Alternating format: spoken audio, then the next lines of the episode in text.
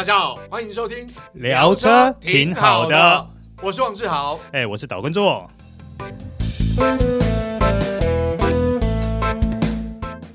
Hello，各位听众朋友，大家好，欢迎收听这一集聊车挺好的，我是岛叔岛根座。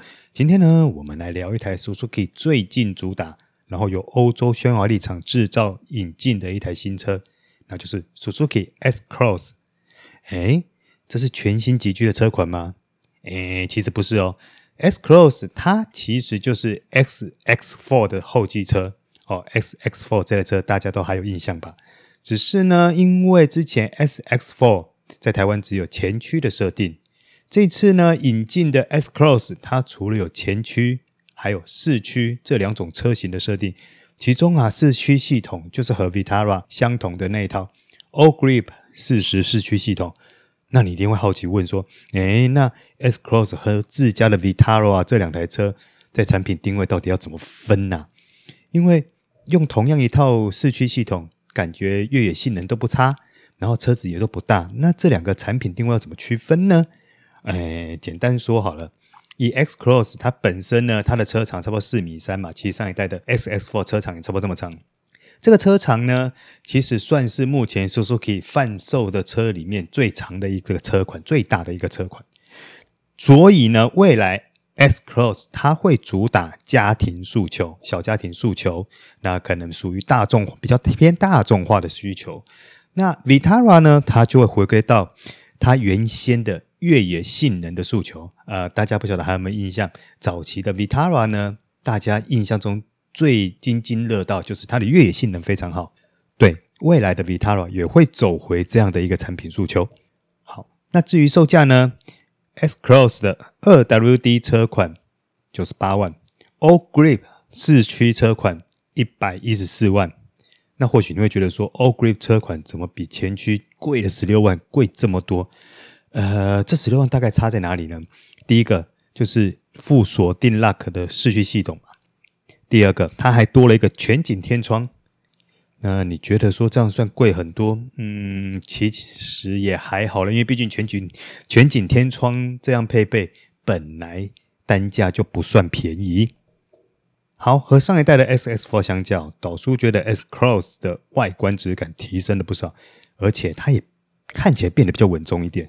其中它车头栅格钢琴烤漆水箱护罩，还有从两侧延伸到中央的镀铬饰条，还有它的厂徽。以及它这次的头灯采用序列式 LED 的形式，这三个组合起来算是它整个车头的一个视觉焦点了。虽然呢，它这一次的这样的组合不像说上一代整个水箱护罩满满的水，满满的那个镀铬件，可是导叔反而它这次的设计看起来是比较有整体感，而且质感也是有加分的。所以呢，嗯，老实说，我觉得它车头是还蛮有卖相的。好，那在车尾的部分呢，S-Cross 的尾灯采用那种凸起式的倒 L 型设计，这个设计可能大家都会觉得有一点点似曾相识啦。那主车那主灯跟刹车灯也都采用 LED 的形式，方向灯呢，它则是用传统灯泡的形式。那说实话，导叔觉得 S-Cross 车尾猛一看呢、其实跟那个 VW 的 T-Cross 有点神似。这算是可能新时代 SUV，大家在设计上英雄所见所见略同吧。好，S-Cross 的车身长宽高分别是四三零五、一七八五、一五八五 minimeter 轴距二六零零 minimeter。我们来跟上一代的 XS4 比较一下哦。上一代的 XS4 的尺寸是四三零零 mm、一七八二 mm、一五八零 mm。轴距呢也是二六零零 mm，相较之下，其实这两者的尺寸、车身尺码真的差不多，甚至连轴距也都完全相同。所以呢，我们这样看起来，这一代的 S-Cross 它并没有随着像现今很多 SUV 都是每进化了一代，然后车子就越长越大的趋势，而是继续维持它原有的产品定位跟诉求，就差不多四米三左右这样的一个车身尺码设定。好，接下来我们来聊聊 S-Cross 的内装空间配备。老实说啦，呃，S-Cross 的内装并没有带给导叔太多的惊喜。呃，应该说它很平实，呃，包含中控台，还有它的塑料，整个在车舱里面的塑料选择上都是以耐用、实用的材质为主。那车舱的氛围呢，其实你会觉得有一些熟，有一些熟悉感啊。那这个熟悉感呢，比如说，呃，它的方向盘，嗯，它那只方向盘呢，其实很多车款上你都看得到以外，它的按键的配置。哦，可能空调它应该位在哪些地方？可能应该有哪些按键等等，这些你都会觉得很熟悉。大概你眼睛这样瞄一眼，你就会知道说什么东西该怎么操作。它就是一种很熟悉，你不会有适应上的落差的感觉。甚至于，比如说现在很多车开始渐渐流行说啊，排挡杆小小一根用拨的，或是用转的，甚至有的在方向盘后面。这一次的 S Cross 它还是维持传统的排挡杆跟排挡座的设计。所以我才会说，或许你没有惊喜，但是你进去你是没有任何需要去重新适应的部分，算是蛮有亲和力的一个展现啦。好，然后呢，我们来聊聊 S Cross 主要配备的部分。第一个，它中控台上方呢配置了一个九寸触控荧幕，这个九寸内建荧幕呢，它内建 Apple CarPlay 和 Android Auto 功能，不过呢，不是无线的。你都必须要用线去做连接，USB 插孔呢就位于排挡杆前方的那个置物空间里面。那第二个部分呢，就是它的仪表板、仪表台的部分。它仪表台，它的仪表台呢，还是采用传统的二元式的类比指针。不过呢，它中央有一个四寸的 LED 资讯荧幕。那这个资讯荧幕它会显示什么？第一个什么动力输出状况。好，它里面会很清楚告诉你现在油门踩的深浅的状况，它会输出多少的马力跟扭力。那第二个动力传输模式的状况，比如说你现在 S 模式啦，或者在 Auto 模式啦，或者在雪地模式，甚至于在越野模式等等，都可以在这个四寸的 LED 上面做一个很清楚的资讯显示。呃，算是你在阅读上算是很清晰、很简单。并不会造成你太多的误判或者是看不懂的状况。那 S Cross 呢？它在配备方面，导出觉得它有两大两大亮点。第一个就是它的全景式天窗，你把它用电动打开，把前方打开的时候，它的开口几乎可以打整个天窗的三分之二。老实说啦，其实。这种全景式天窗能够打开这么大，你光用看的，说实话就还蛮爽的。不过哈，这个东西它是 All Grip 车型的专属配备，所以入门的 2WD 车款是没有这个全景天窗的。那另外一个亮点呢，是三百六十度环景影像辅助系统。这一套三百六十度环境影像系统，除了大家所熟知的呃那种上方俯瞰的视角以外，然后它很特别的是，它会自动帮你旋转。就是说，你从上方这样四十五度俯瞰下去后，它会跟你旋转、旋转、旋转，所以不用去做任何的操作，或去做任何的荧幕切换，你就可以很清楚的看到你汽车四周到底有什么样的一个障碍物。我们刚讲了 S Cross 内装跟配备，导叔觉得比较比较有特色的地方。不过导叔觉得啊，S Cross 内装有两个部分可能不是那么理想的是，第一个。它没有后座出风口，不过还好的是，S Cross 车舱空间呢，因为它还不算太大，所以你透过前方的空调来做冷风的传输，老实说还算 OK，这整个冷房效果也都还算满意。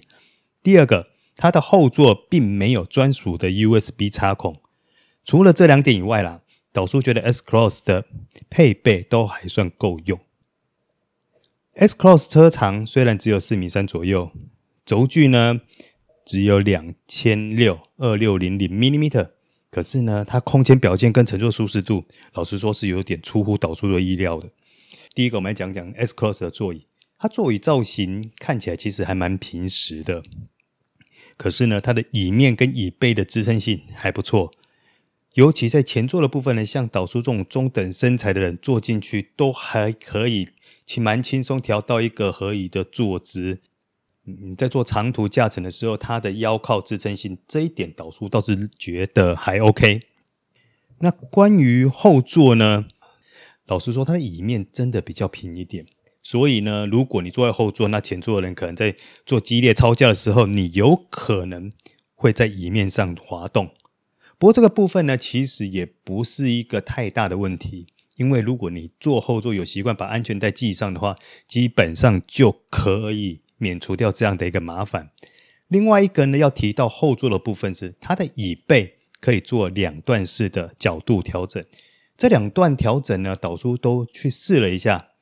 稍微立一点的部分，或稍微斜切，比较轻躺、比较轻躺的部分，这两个导叔都去试了一下，呃，结果我觉得两个的舒适性都还 OK。那代表说，其实它椅背就算是在比较挺直的状况下，不会让你挺直到不舒服。